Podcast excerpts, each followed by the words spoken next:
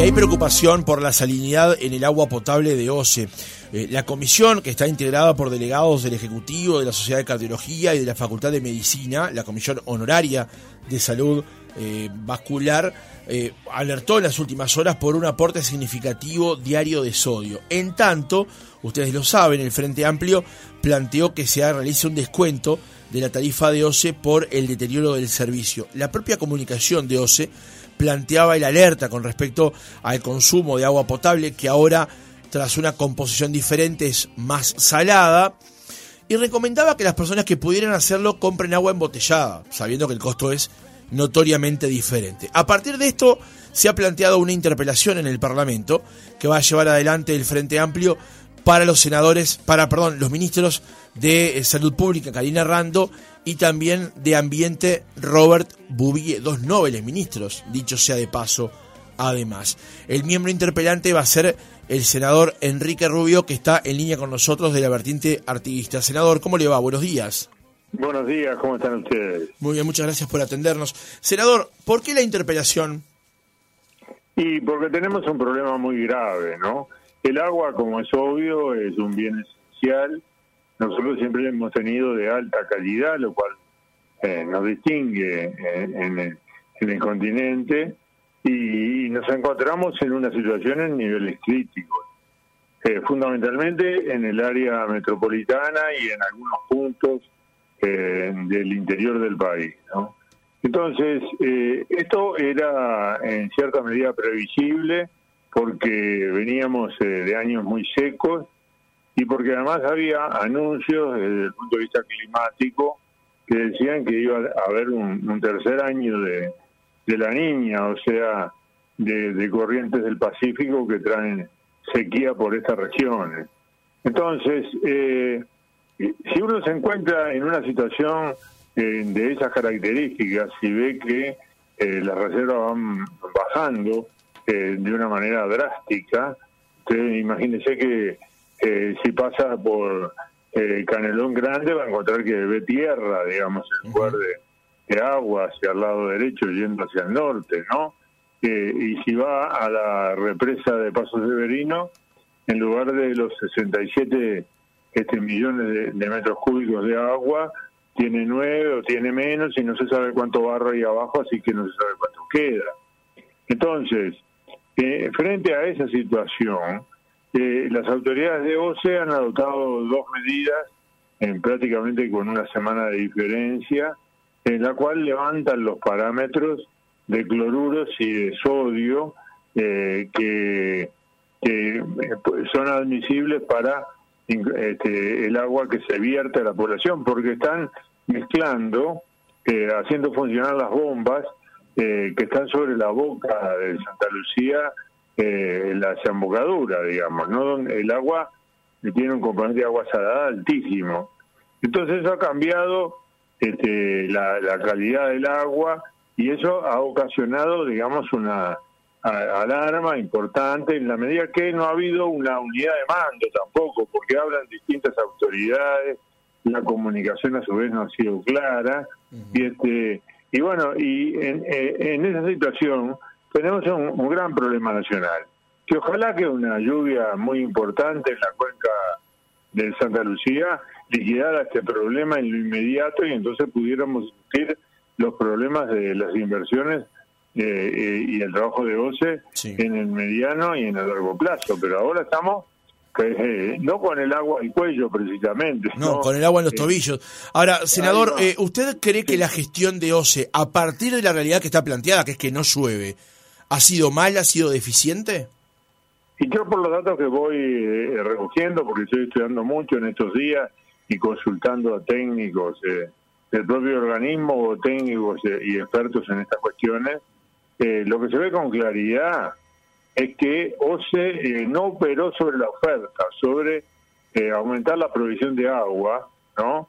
Porque tenía obras este, en carpeta para, para disparar y, realizar, este, y que no les ejecutó, incluso cosas tan elementales, digamos, como son este, el, el caño que unía el, el, el, Santa Lucía, este, el, el Solís Chico, eh, con Laguna de los Cisnes para el aprovisionamiento de la costa, en lugar de los 18 kilómetros hizo 6. Entonces eh, pensó que por gravedad el resto iba a ir llegando y en realidad lo, absorbió la tierra, ¿no?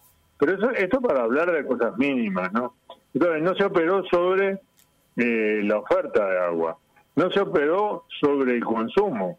Acá en realidad este eh, el ministro que, no ministro cuando asumió eh, el 15 de febrero dijo que estaba todo controlado y después hubo silencio.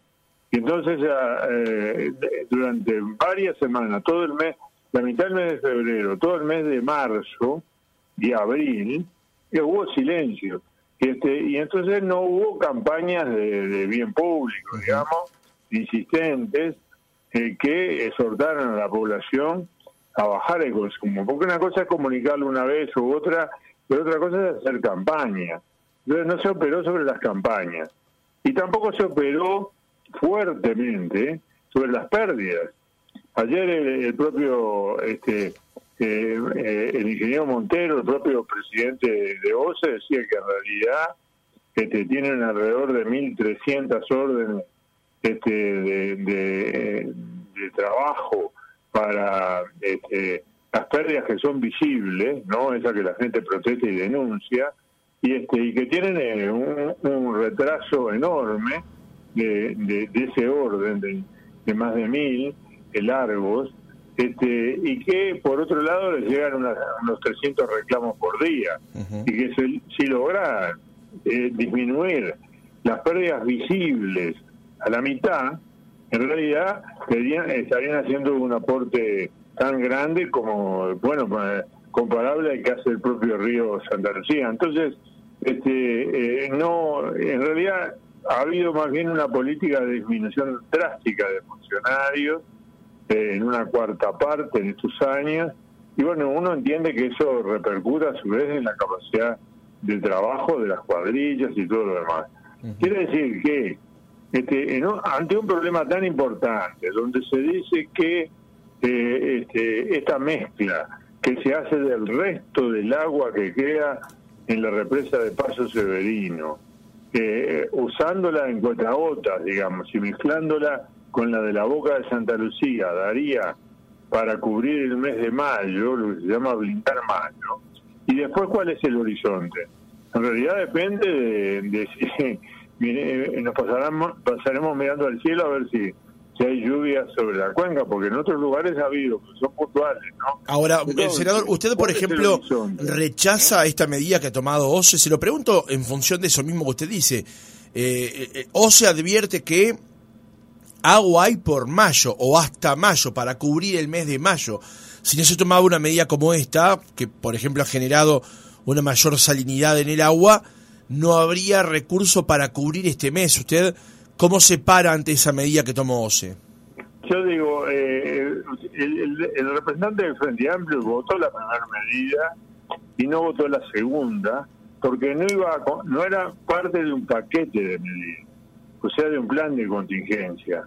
Porque uno sabe que esto es riesgoso, que está en una situación límite, pero tampoco que puede dejar a la población sin agua para el saneamiento o para las necesidades más elementales. Claro. Pero si al mismo tiempo las propias autoridades, tanto del Ministerio de Salud Pública como, como de, comité integrado por varios organismos que en la UCEA dentro de los cuales esta se consideran este problema, advierten que este, eh, el levantar los, los parámetros, o sea, los límites en la cantidad de cloruros y en la cantidad de sodio que componen el agua, que eso tiene riesgo para los hipertensos, y en algunos casos transmiten que es para los hipertensos severos y en otros casos transmiten, eh, este, y así lo han publicado hasta en Twitter, ¿no? Que es para todos, para los hipertensos así en general. Y uno sabe por la información eh, médica que tiene, porque el Uruguay desde ese punto de vista es un país avanzado, que alrededor de un 37% de la población tiene problemas de hipertensión, mayor de 15 años, ¿no? Tiene problemas de hipertensión. Entonces uno se encuentra con un problema muy importante, porque si eso hace que eh, sea aconsejable que la población hipertensa consuma agua eh, embotellada, pero que eso sea este, imprescindible para la hipertensión aguda, entonces tiene un problema social, eh, digamos, este, de gran escala, porque hay sectores sociales enteros que son este, miles de miles de personas que no tienen eh, capacidad adquisitiva como para estar comprando bidones eh, todos los días para cocinar y para beber, porque no es solo para, para beber, ¿no? O para tomar mate, es para también para cocinar. Entonces uno tiene que de alguna manera eh, crear un comité de crisis frente a estas circunstancias, como tuvo, yo que sé, eh, en la época en que tuvimos desgraciadamente la pandemia, ¿no? Tener un comité de crisis que lo aborde desde todo punto de vista. O sea, crear una especie de GACH para controlar o tratar de advertir la situación, digamos. Claro, y entonces que subsidie este, lo que pueden ser a, las personas certificadas, ¿no? Y, y, de, y de escasos ingresos que no tienen capacidad como para eh, consumir este bien en esas cantidades. Ahora, senador, quería hacer una consulta, porque usted habló recién justamente del tema de la cantidad de funcionarios que hay trabajando en OCE y cómo se ha repuesto. Y en el proyecto de consolidación fiscal que llevó adelante en su momento el ministro Astori, había una medida de que se iban a reponer una determinada cantidad de funcionarios en relación a las cantidades de salidas que se iban generando del mismo. Eso en este gobierno se agudizó, o sea, se fue un paso más allá, digamos. Eh, ¿Ha habido una política de Estado en torno a las inversiones que debía realizar OCE y también al papel que OCE debía tener en tanto o al peso que OCE debía tener en la cantidad de funcionarios trabajando para la empresa? Tendría que haber una política de Estado, sin duda, en materia de inversiones, ¿no? En materia de, este, de funcionamiento, de recursos humanos este, y de, en general, manejo del agua como, como bien esencial. Y es lo que no hay. Entonces lo que hubo fue una disminución drástica del presupuesto, tanto para agua como para saneamiento y, se cambió todo el proyecto y todo lo que venía en curso y entonces se pasaron varios años deliberando sobre la fuente del plan Neptuno y este y que todavía no se ha concretado, lo, han modificado eh, una cantidad de veces muy importante. Yo tengo registradas por lo menos tres grandes cambios y no sé en la actualidad cuál es.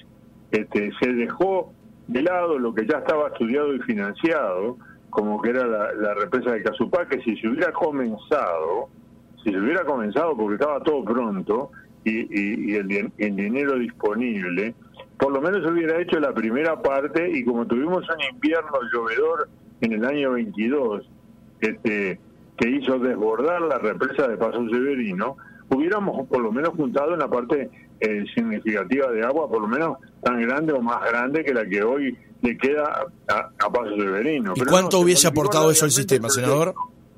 ¿Eh? ¿Cuánto hubiese aportado eso al sistema? Eh, eso al sistema eh, uno no puede dar una, una cifra exacta porque se trata se trataría de una obra en construcción, pero los técnicos que este, que a los que yo he consultado dicen bueno por lo menos se podrían haber juntado unos eh, 15 millones de metros cúbicos, ¿no? Y, este, y, al, y a la represa de, Paso de Venir le quedan nueve. Entonces, o le quedaban nueve, ¿no? Entonces, sea esa cifra un poco más alta o un poco más baja, de cualquier manera algo se hubiera acumulado. Y lo mismo en el trasvase, eh, desde el Solís Chico eh, hacia este, eh, la Laguna del Cine y, en otras y en otros emprendimientos que algunos son de pequeña escala, pero que la sumatoria de los mismos termina siendo muy importante. Quiere decir que se modificó el plan general, se modificó el, el financiamiento y se redujo. Se apeló a obras privadas que no se han concretado y al mismo tiempo se disminuyó drásticamente la cantidad de funcionarios y el dinero para el funcionamiento de esta empresa. O sea, se debilitó como tal y al mismo tiempo la empresa se encontró con que tenía un clima, un clima adverso en términos de sequía este, drástica. Entonces, en esta situación, ¿no? Llegamos a un punto en que estamos en, en, plena crisis y sin saber eh, cuál es el futuro, o por lo menos dependiendo de una variable que no controlamos, que es eh, si cae lluvia o no en el lugar en el que tiene que llover, que es fundamentalmente en la cuenca del río eh, Santa Lucía. Por lo tanto, uno dice, tiene que haber, eh, eso tiene que tener una escala eh, la mayor y la más alta desde el punto de vista del gobierno, y esto tiene que tener, digamos, tipo comité de crisis, tiene que tener medidas que no solo atiendan al problema de, del agua y del sodio y, a los riesgos y todo lo demás, sino que atiendan a emplear dinero para subsidiar a los que están más débiles en esta cadena y que por lo tanto este, eh, no, no encuentran o pueden no encontrar una salida adecuada para eh, las enfermedades que padecen. Senador, ¿hay fecha ya para la interpelación? Tranquilidad, tranquilidad a la población, ¿no? Senador, ¿hay fecha ya para la interpelación? No, no hay fecha porque la interpelación depende de, de la fecha en la que los ministros y yo se eh, le transmitan a la presidenta del Senado y bueno, y si lo arreglen conmigo este, la, fecha en que se va a realizar. Pero ya están convocados incluso por la Comisión de, por lo que he entendido, por la Comisión de Salud Pública en estos días, para ver ese tema del sol y demás, porque hay pronunciamientos de las sociedades médicas y cardiológicas eh, y de distintos actores, y sin duda hay distintas situaciones eh, dentro de, los hipertensos, pero, pero para eso uno tiene que tener un plan, ¿no? Y tiene que tener una medida de financiarlo, porque hay sectores medios que lo que hacen es ir al supermercado y comprar los bidones, este, hay otros sectores que no pueden hacer eso. Entonces, estamos realmente frente a un problema nacional de gran envergadura. Enrique Rubio, senador del Frente Amplio, vertiente artiguista, gracias por haber estado otra mañana con nosotros. Muchas gracias a ustedes. Eh.